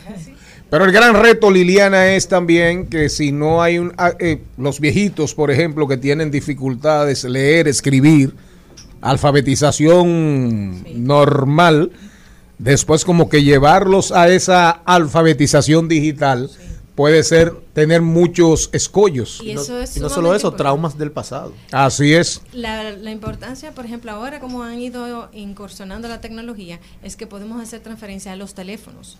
O sea, si yo tengo mi libreta de contacto a Cristian y yo necesito transferirle ahora mismo 200 pesos a Cristian, yo puedo hacerlo a través Vamos a del probar, teléfono. vamos a probar.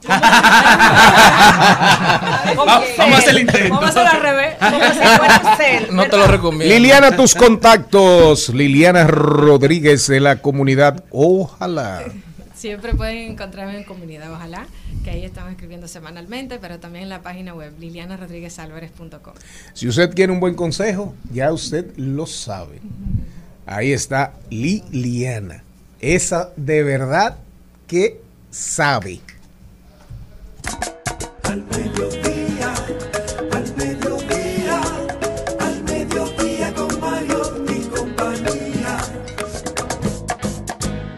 Trending, Topics. Al mediodía. Con Mariotti y compañía. Presentamos Trending Topics. Nosotros nos vamos con qué? Señor Mariotti, ¿tiene usted algo? La principal tendencia o la que me parece de primera a mí es Samuel Sosa. Sammy Sosa está ¿Y por liderando las tendencias en. República Dominicana. Ayer, además de que se cumplieron 24 años desde que en y un jonrón. 1998 Sammy Sosa conectara su jonrón número 60 de la temporada, avanzando, acercándose a Babe Ruth, a Roger Maris, que era quien tenía, quien ostentaba el récord en grandes ligas de más jonrones en una temporada con 61. En ese momento Sammy estaba enfrascado en una carrera por el título de jonrones con Mark Maguire y llegó a los 60 primero que Maguire. Sammy Sosa, quien hoy recordamos a raíz de la proeza que está realizando Albert Pujols como uno de los toleteros más importantes en la historia no solamente de la República Dominicana, sino del béisbol. Y de verdad que maltratado. Porque le quedaba, todavía le quedaba gasolina para recorrer muchos kilómetros en las grandes ligas. Cometió errores, pero el béisbol le pagó mal. Porque él y Maguire salvaron el béisbol en el 96, 97, 98, que era un deporte que iba de capa caída al precipicio. ¿Quién más? Toquisha y Madonna, que este fin, de, este fin de semana eh, van a sacar una canción que es un remix Y Madonna. de Madonna. Se besaron Oh. en Nueva York y eso al- alborotó otra vez. Ya No, están besando todo el Es mundo. una ahora. cosa, un amor. Ya sí, pero lo que pasa es que un- un amor, ella, una pasión. No, pero tú sabes lo que pasa, que Madonna siempre fue una figura controversial, sabe dónde fijarse y sabe que Toquilla se parece a ella en los 80, o sea, en el escándalo, en la bulla, en el llamar la atención, al igual que lo ha hecho ella, tiene 64 24 años y es la experta en sonidismo. La gente se le olvidó que ella estaba en un desfile. Todo se centró en el beso de ella y Choquilla.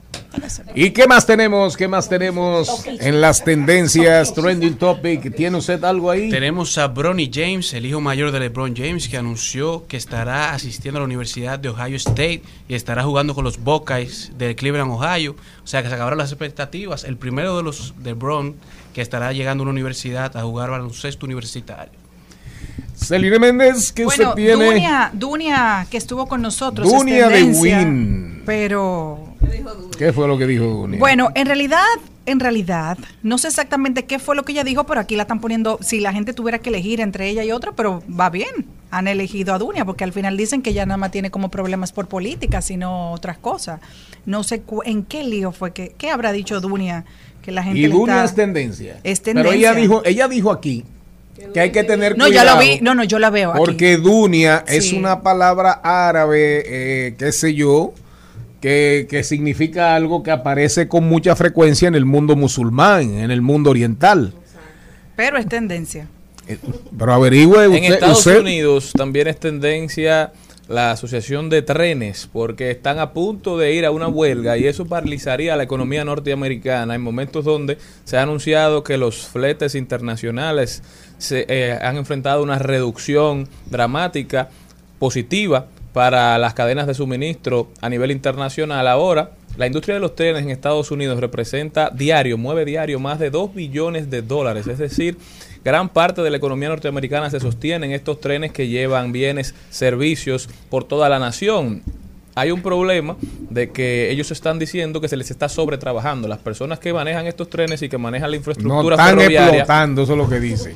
tienen que estar eh, disponibles 24/7 porque hacen turnos de dos personas y cuando uno no puede el otro debe estar disponible y eso se le complica a la hora que tienen que atender compromisos familiares. Los Estados Unidos se enfrenta a esta situación, ya se involucró incluso el gobierno federal para tratar de que el- la economía norteamericana en momentos difíciles como los que vive no enfrente pérdidas. ¿Quién También- más? ¿Quién más? ¿Quién más? ¿Quién más? También es tendencia y me salen dentro de las primeras la Cámara de Cuentas a raíz de una denuncia que han en- efectuado unas empleadas de, de, este, de esta institución eh, del país eh, que acusan al presidente de ese organismo de, de ciertos actos eh, indecorosos. Y bueno, han enviado una comunicación, una carta enviada a la Secretaría General de, de la Cámara de Cuentas. Esperemos que pase su, pro- su curso, que tenga su curso, corra su curso y que se llegue a la verdad, que no se use ni para hacer daño, pero tampoco para ocultar. El artículo de Carmen Inver Brugal, aconsejar es irrespetar, anda más o menos en esa línea. Hay un párrafo que dice, eh, después de divulgados los rumores que revelan una supuesta crisis entre los integrantes de la Cámara de Cuentas, los gestores éticos, custodios de la corrección política, rechazan la posibilidad de enfrentar, como procede, las irregularidades. El conflicto amagó en febrero pero urgentes diligencias intentaron contener el desborde. El nuevo orden no previó fisuras, no puede develar flaquezas. Por eso insisten en que el rifirrafe, rifirrafe es como una riña, una pelea sin importancia. Ella lo define como el rifirrafe, Carmen Inver. Ellos, ellos por eso insisten que el rifirrafe obedece a una campaña orquestada por los malos, entre comillas, por los defensores de la corrupción administrativa. Julio Martínez, parece ser que es a ti. ¿Qué más tenemos si Yo, nos yo, vamos? yo. Porque ¿eh? Yo, yo, usted yo. tiene uno. Sí, yo tengo uno. Bueno, es tendencia desde ayer en, en España, la, la muerte, por- Ay, por, su muerte de Javier Marías. Javier Marías, que estuvo a un, a un al tris, a un tris de recibir un Nobel. Así es. Todos los años era, lo era uno, un, Póstumo. un anunciado. Un Nobel ¿no? póstumo. No, no existe eso. No, no, claro que no, no. no existe. No, no. Bueno, eh, Pregúntenle a Borges. Exacto.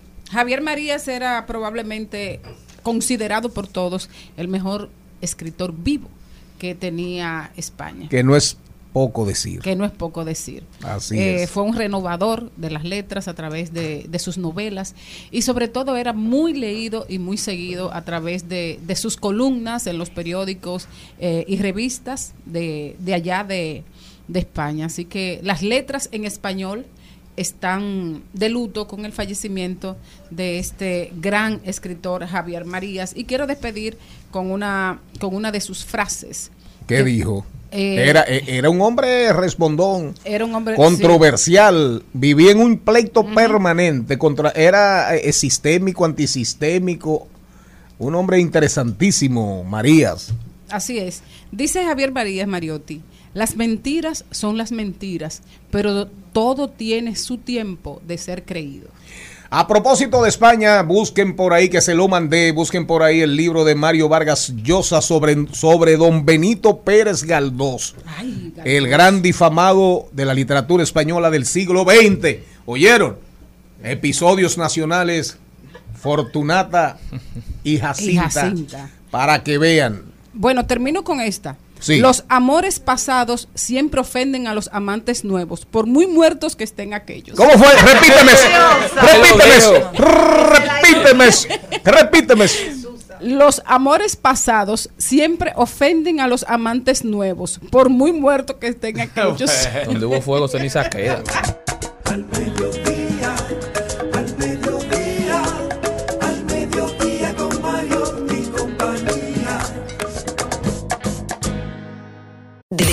De paso y repaso.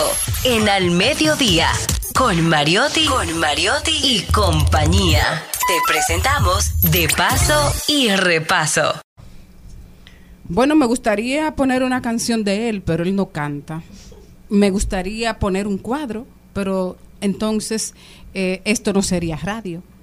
Así que recibo con muchísimo cariño y muchísima alegría a un innovador, a un ser muy especial, a un joven prodigio. Ya no es tan joven, pero fue y, su obra sigue siendo eh, un prodigio dentro de las artes plásticas eh, de la República Dominicana. Y además, eh, Benjamín Cruz, nuestro invitado, no se está quieto y ahora tiene armado todo un proyecto que llevará y de alguna manera pondrá en contacto a mucha gente con, con las artes no solo visuales, sino algo más.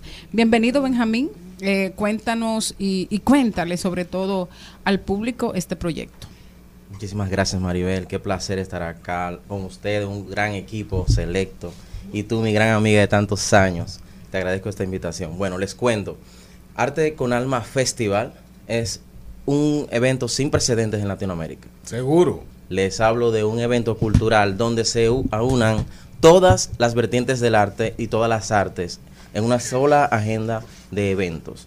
Estoy hablando de desde lo que es teatro, cinematografía, artes plásticas y sus vertientes, escultura, poesía, que aquí tenemos una exponente de la poesía en el festival, eh, literatura, en absoluto, todas las artes y muchas de sus vertientes. Esto es el 30 de septiembre, perdón, bueno, 30 de septiembre a partir del 1 y 2 de octubre que está abierto al público. 1 y 2 de octubre, sábado y domingo, está abierto al público. ¿Y dónde? En la Plaza España. En, en la Plaza España enterita. En la Plaza España, gran parte de ella, Gran unos parte. unos dos mil metros cuadrados. Cuando, cuando pensamos en ese evento, eh, pensamos también, por supuesto, porque vienes de las artes plásticas y, y creo que será el mayor exponente dentro de ese contexto. Me gustaría saber eh, cuántos salones, si vas a tener salones dedicados a las artes plásticas y cuáles artistas nacionales o internacionales que vayan a participar. Bueno, te, te explico más o menos el contexto y las formas. Eh, imagínate eh, todo dispuesto un escenario de espectáculos, unos 32 metros, donde se pondrían en escena obras teatrales, orquestas de diferentes ritmos, algunas eh, actividad- actividades formativas y paneles. Entonces, frente a este eh, espectáculo, eh, frente a este, pues va a haber una, una disposición de stand de arte, va a haber una exposición dispuesta frente en toda la explanada frente a este escenario con unas va a haber muchas carpas bien bien altas y para toda la sombra de que el sol no me lo queme a nadie y bueno, estoy hablando de más de 20 expositores de artes plásticas, incluyendo unos o 12 sea, va, va a ser expositores. como estilo feria, van a ser stand, ah, cada artista va a tener su stand. porque eso sería ya una feria de arte. En este caso, se va a disponer una exposición permanente esos, esos días de un- una obra representando cada uno de esos, de esos artistas invitados, incluyendo los de eh, más de 8 o 9 países que van a estar representados también con obras de arte. Eso es en base, eh, en cuanto a las artes plásticas. Van a haber varias compañías teatrales representando lo que, lo que es lo de teatro. Eh, va a haber también danza, eh, una eh, proyección de cortometrajes también premiados en diferentes festivales de cine. Se van a estar proyectando. Y muchas sorpresas. ¿Este evento es completamente gratuito para la gente, para el público o Digamos- tienen que pagar? Hay una entrada simbólica, 350 pesos y tienen todo un día de un itinerario lleno de actividades. ¿Y cómo van a controlar ustedes el acceso en una plaza tan abierta? Bueno, se va a centralizar delimitando con estas vallas, dejando claro el paso normal, centralizando esta delimitación y con una sola entrada entonces para las taquillas. Ya están dispuestas a la venta, ya están en la a la venta. Ustedes nos contactan arroba festival arte con alma, arroba festival arte con alma para más información. En la puerta también van a estar ¿Y dispuestas. en qué, cuáles, cuáles serán las expresiones artísticas? Todas, todas, todas, todas. Todas. Incluyendo música, canto, todo, baile. Todas las artes. Todas Son solo- las son artes. solo siete. Todas las artes. Y las vertientes, las mayores, vamos a tratar de eh, abarcar las mayores vertientes de estas. Y me imagino que no faltará el arte de amar. Porque imagínense En si el nombre, si el, si el Ah. nombre es arte con alma. Ah, porque claro, dicen que no todo es arte. Pero todo lo que se hace con el alma sí lo es. Ay, caramba, mira, me gustó. ¿Cómo fue que dijo el tigre, María? ¿Cómo fue que dijo el- eh, María? Repítemelo. Sí, estaba bueno. Estaba Sí, bueno. sí. Para, para ustedes, eh, los jóvenes, eh, que desde que se levantan una hembrita, una muchachita, entonces quieren acabar con el pobre infeliz No, no, que no, votaron. no averiguando. Exacto. Averiguando. Los, los amores pasados siempre ofenden a los amantes nuevos, por muy muertos que estén aquellos. Qué dolor. Qué dolor. Debo decir, Seguimos. debo decir que esto es para toda la familia, los niños menores de 12 años gratis y desde la Los 9.30 estudiantes, no hay precio especial para estudiantes con carné.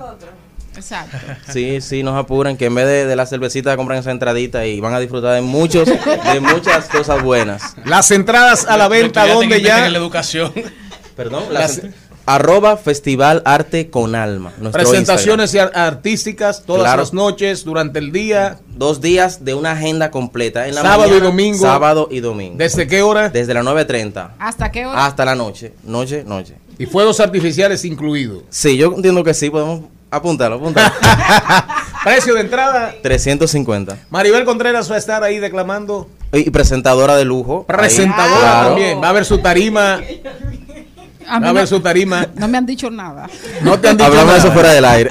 No, pero ya eh, aquí, usted- aquí ustedes negocian. Despide. Ella siempre aporta, siempre. Bueno, señores, muchísimas gracias. Gracias a Benjamín. Eh, te Gracias felicitamos en esta iniciativa. Me imagino que va, va, va a haber muchas de sus obras ahí. Y luego, bueno, un día te, va- te va- Patrocinios. Sí. Bueno, debo decir que es un Apoyo. de parte de- el apoyo solo solamente viene de esa parte eh, del empresariado privado que por mi trayectoria he tenido ese enlace con el empresariado, pero solamente privado y una dirección del Estado, una dirección que es exactamente el enlace cristiano de Dio Astacio. Porque él entendió pues que se Dio suma- Astacio. Dio Astacio nos está apoyando. Luego ni, nada del Estado, nada, nada en absoluto. Eh, hicimos- Básicamente a voluntad. a voluntad A de mi compañía Arte con Alma Company, que es mi compañía, la productora, la principal inversionista, y una serie de marcas, no sé si puedo mencionar, que están apoyando. No, menciónela. Eh, Leonardo, Quinta Avenida, eh, estoy hablando de, de Rental Visión, Ay, estoy hablando de, de. Lungomare, de Edmond Elías, estoy hablando de, de, de los Quesada, de Lámparas Quesada. Fernando Báez también. Claro, siempre, Fernando Báez, un coleccionista privado muy importante. Y wow, así de pronto me van a hacer quedar mal, se me No, va a pero quedar alguien. perfecto. Eh, Arte con alma. ¿En qué Ah. fecha? Samir Barbour, eh, Alta Estética eh, Dental también. ¿Qué fecha? 1 y 2, que es sábado y domingo, 1 y 2 de octubre. Después del cambio con que venimos. Bueno, venimos con una noticia interesante que quiero que todo el mundo tenga pendiente. Y Evelyn Betancourt. Y Evelyn Betancourt, mi querida rubia de oro, bella, mi amiga personal. Y vamos a leer con Carlos, con Charles Mariotti, Charles III. Nos vamos. Estás escuchando Al Mediodía con Mariotti y compañía. Rumba 98.5, una emisora RCC Media. Seguimos, seguimos, seguimos con Al Mediodía, con Mariotti y compañía. Celine Méndez. Bueno, hay un término que me encantaría compartir con ustedes porque estoy segura que muchas personas no saben de que esto puede desencadenar en una patología como la ansiedad o la depresión. Abolumanía. ¿Ustedes saben lo que es eso? Bueno, no. Abolomanía. ¿Usted, don Sí, productor? como cuando uno engorda que se pone voluptuoso no, por no. todos lados. Eso es un... Ah, eh, sí, abuelo, manía. Yo estoy padeciendo de eso. No, eso me, imagino. bueno, el psicólogo Miguel Ángel Razaldo indicó que este término proviene del griego que significa sin voluntad. Es tan sencillo como muchas veces vamos a un restaurante y le preguntan, ¿qué usted quiere comer? Ay, yo no sé. Uno va a un salón de belleza, ¿te quiere cortar el pelo? secar? Ay, yo no sé. ¿Quiere que te regale? Ay, yo no sé. Bueno, pues eso es un desorden mental que la persona no es capaz de tomar enfermo. una decisión. Y esto puede desencadenar en depresiones o ansiedad. Entonces, nada, si usted sufre de esto, del yo no sé, Que la mayoría de los que nos están escuchando deben sufrir de eso. del yo no sé, Nunca saben, pero si tú le dices uno- una, una opción, ay no, ay no. Malena. Sí, sí, sí. Eso no, Ay, eso no. Pero O lo que tú- lo que- hace eso. ¿Cómo se llama la ¿Qué tú quieres comer? Lo que tú quieras. Ah, Vamos a comer pizza. No, yo no quiero pizza. Abolomanía. Eso. Aboulomanía, pero eso es como abuelo. Pero debemos traer un psicólogo, una psicóloga de las Sí. nuestras para eso es un buen tema. Así es. Igual que también señales de la pareja cuando ya no te quiere. Ay, Yo creo que eso Yo tenemos que eso. tenemos que tratarlo aquí. Eso tenemos que tratarlo. Yo, yo leí un artículo, sí. Pero Pero para tratar eso hay que traer un abogado y un psicólogo. Ya. El abogado para los divorcios y el psicólogo para la ya orientación. Evelyn Betancourt está aquí con nosotros. Vamos páginas para la izquierda y después venimos con Days Days to Shine. En Al Mediodía, con Mariotti y compañía, seguimos con Páginas para la Izquierda. A continuación, Páginas para la Izquierda. Y este segmento llega gracias a Pasteurizadora Rica, porque la vida es rica. El libro de hoy se llama Los Simpsons y la filosofía de William Irwin y empieza con la pregunta, ¿es Lisa una socrática insoportable? Es decir, ¿es Lisa Simpson una persona que anda buscando activamente el saber, el conocimiento? ¿Puede Homero ser esencialmente virtuoso pero ofrecer a su familia, a los extraterrestres para salvar su propio pellejo? ¿Es Marge que nos hace sentir como en casa porque es una madre y ama de casa machista? Podemos aprender algo sobre la felicidad gracias a las miserias del señor Burns. Puedes ser de izquierdas y mofarte de un pueblo como Springfield.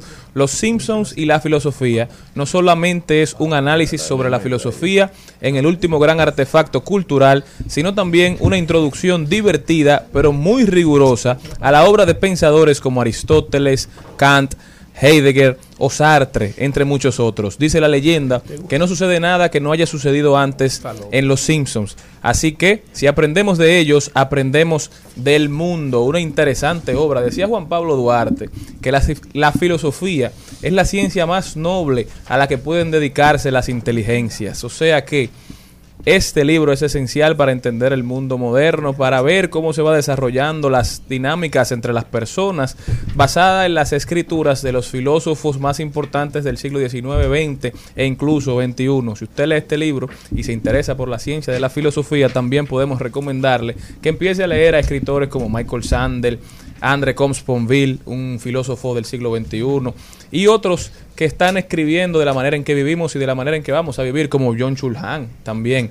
Pero este libro se llama Los Simpson y la filosofía de William Irwin. Y este segmento llegó gracias a Pasteurizadora Rica, porque la vida es ¡Rica! Al mediodía,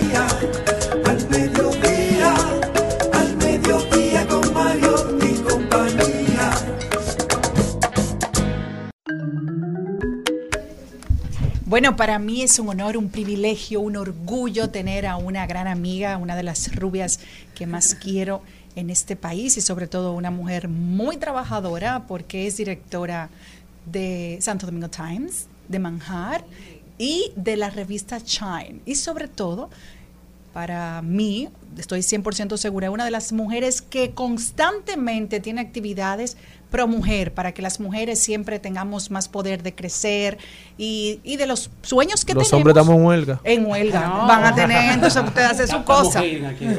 Bueno, de hecho, yo soy feliz de pertenecer a ese grupo de las mujeres Shine. Bienvenida, mi querida Evelyn Betancourt. Hola, ¿Cómo mi estás querida tú? Celine. Feliz de estar aquí con ustedes acompañándoles. Y no, para nada los, los hombres están vetados. Los Shiny Boys, Ah. los Shiny Boys tienen algunos requisitos, pero están bienvenidos también en Days to Shine. Ah, pero con requisitos. Me preguntaron. Cuidado con los requisitos. Cuidado con los requisitos. Te los doy en privado. No, no lo queremos saber. No, no son tan difíciles, es que sean chicos eh, buenos con sus chicas, que estén dispuestos a cargar algunas funditas, Esos son a dar la estos. tarjeta. Pero la eh, carta de recomendación tiene que enviarla a la esposa. La carta de recomendación tiene que enviarla a la esposa. Y el que está soltero no puede ir, entonces. Claro que sí. Pues Nadie sabe. Nadie- no, pero a lo mejor Y cumple en- con ciertos requisitos. Y más Eso- en un evento donde más o menos como 20 mil mujeres, ¿verdad? Diez- eh, sí, eh, 12 mil, 12 mil. Si uno no encuentra ahí. 12 mil mujeres recibimos en el año 2019 en Days to Shine y esperamos que en este comeback, que ya empieza el jueves el evento, uy, llegó la semana, eh, pues recibamos a tantas mujeres, eh, a todas las que quieran darse cita en un evento diseñado por mujeres para mujeres, para pasarla bien, para darle herramientas a las mujeres que le permitan eh, desarrollarse y bueno, con muchas sorpresas este año, Celine. Evelyn, para este, para las personas que no conocían este Day Shine, ¿cómo surgió y qué es? Que las mujeres que se pueden inscribir todavía para ir a la actividad, ¿qué se van a encontrar allá? Ok, Days to Shine es un evento eh, que surge de nuestra revista femenina Shine Magazine. Es un evento que tiene conferencias, tiene talleres, tiene cooking shows, tiene eh, comida, bebida, música en vivo. También tiene un mall gigantesco con el Pink Friday, donde las mujeres pueden encontrar sus marcas favoritas con súper descuentos. Eh, es un evento de dos días, de 10 de la mañana a 10 de la noche, que será este viernes 16 y sábado 17 de septiembre en el Hotel El Embajador. Y lo que nos encanta es que se crea una magia muy bonita entre mujeres, eh, realmente una energía preciosa. Y es como Disney, siempre me gusta decir que es como Disney, pero para mujeres.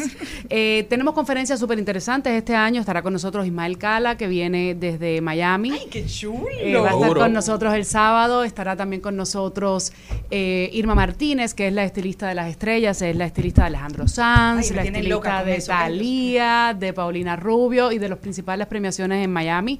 Estará con nosotros también local Nashla Bogar, debutando con su conferencia. Vamos allá. Estará el Snack Report eh, enseñándonos cómo eh, lograr una marca digital creativa y rentable, porque a veces las ideas son muy buenas, pero no, no prosperan porque le falta esa visión de negocios. Estará con nosotros también Lorena Piero, una gran amiga, eh, quien más, Claudia Ches, con un masterclass también para enseñarnos cómo eh, crecer en digital. Eh, desde Miami también de, eh, recibimos a los estilistas eh, Enrique Guzmán y Mauricio Mejía. Ellos también son eh, personas muy reconocidas en Miami y vienen también, además de enseñarnos eh, cosas relacionadas con belleza, vienen también a enseñarnos cómo crecer las marcas de belleza en redes sociales también. En las redes sociales hoy en día es algo muy importante, entonces también pusimos foco en las personas que pudiesen agregar valor en ese sentido y algo también que nos tiene muy contentas y muy orgullosas es que vamos a celebrar la primera edición de nuestra premiación Mujeres que Brillan. Vamos a tener 10 categorías y vamos a reconocer mujeres desde en eh, acción social, sostenibilidad, eh, turismo. Tenemos muchas, muchas sorpresas y eso va a ser el viernes también eh, durante el evento de Days to Shine. Muy fácil entrar. eh, básicamente la boleta está en tuboleta.com.do. eh, cuesta 500 pesos y pero con bien. esos 500 pesos tú tienes acceso a los talleres, a todas las actividades, eh, exceptuando las conferencias. Las conferencias tienen diferentes precios, pero también muy manejables, desde mil pesos hasta 1.700 pesos. Eh, y, y te incluye la entrada al- a la experiencia general. O sea que es súper, es, eh, o sea, para nosotros es muy importante que las mujeres eh, tengan precios accesibles, que puedan disfrutar de esa actividad, que puedan sacar provecho de todas las cosas valiosas que tenemos, porque también entre talleres y cooking shows, eh, el día entero también tenemos muchísimos talleres interesantes que están incluidos en la boleta. Evelyn, eh, de verdad aplaudo esta iniciativa de tu revista, imagino que es un brazo de tu revista, y de verdad que entiendo que más que el contenido que se pueda dar allí, yo creo que lo mágico y lo importante de, de una actividad como esta es el, el networking femenino que se debe creer ahí. La- o sea, el, las redes que, de mujeres que van a ver ahí, que puedan hacer alianzas, que puedan ver qué hace una, cómo apoyarse una con otra. Yo creo que eso se da un espacio para promover la sororidad entre mujeres y de verdad crear grandes alianzas que deberían hacer una parte para los hombres, pues uno ya conocer. Porque uno tiene empresa y Está uno bien, quiere está bien, progresar. Ya, ya tú entras, ya. Ya tú entras, te la ganó. Sí, la Bueno, verdad que conmigo, sí, el networking entre mujeres es, es una de las cosas más importantes, como bien tú dices, porque ahí, por ejemplo, se dan alianzas naturales, se dan eh, hasta a veces no naturales, en el sentido de que, por ejemplo, tú a lo mejor quieres que yo te conecte con alguien, tú estás en el evento, te conecto con personas. Eh, realmente es una actividad que, como tú dices, eh, es conectar mujeres y multiplicar, tú sabes, también los beneficios para las que vayan y para las que tengan algún tipo de participación también. Y para las que sepan algo que no- las otras no saben, ay, mira, tú supiste que Fumi Smart está de, de- de llevando todo. Entonces una se lo dice a la otra. Claro así que sí, yo les voy a dejar unas entradas aquí para que ustedes también las compartan con sus seguidores y, ojalá bien. que Qué también bien. puedan ir. Así que cuando ustedes quieran, como ustedes quieran, eh, pero para que también los oyentes del programa puedan, algunas de las oyentes eh, puedan, puedan asistir. Pero definitivamente, ¿es solo para mujeres o también uno puede ir a... Porque me hicieron esa pregunta y yo le dije, bueno... Tú sabes que Solo no es solo para mujeres allí. mujeres. es- es- realmente el contenido está diseñado para mujeres, pero van muchos chicos. Eh, o sea, eh, ah, viene Charitín también. ¡Epa! Eh, estaba hablando yo ahora. Eh, me, pensé en una mujer brillante y me vino ella a la cabeza. Viene Charitín a presentar su libro que sale mañana al mercado en Nueva York y va a estar con nosotros el jueves. Eh, no, no es solo para mujeres. Los Chinese Bosses son bienvenidos. Ellos lo que se, se ponen un poco tímidos, pero... Eh, Es por la cantidad. son- lo que son como.